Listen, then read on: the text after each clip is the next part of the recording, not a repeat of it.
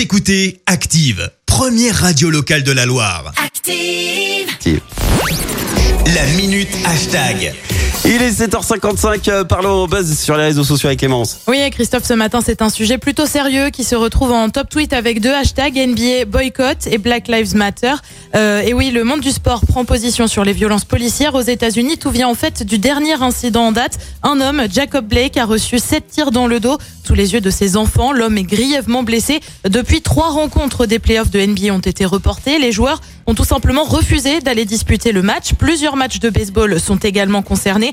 Des joueurs qui souvent ont mis le genou à terre. Et puis plus récemment, c'est la joueuse de tennis Naomi Osaka qui a pris position. Elle refuse elle aussi de disputer son match au tournoi de Cincinnati. Les organisateurs ont d'ailleurs repoussé les matchs des deux prochains jours. Les violences policières envers les Afro-Américains, c'est malheureusement une question souvent évoquée aux États-Unis. Euh, Tu retrouves donc des tweets notamment d'un certain James LeBron, juste comme ça.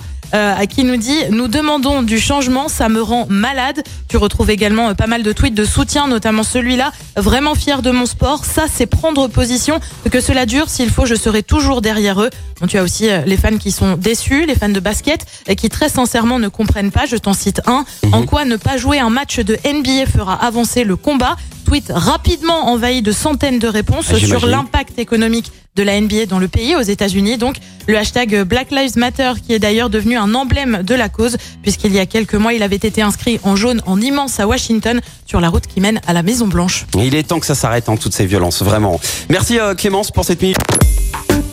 Écoutez Active en HD sur votre smartphone, dans la Loire, la Haute-Loire et partout en France, sur activeradio.com.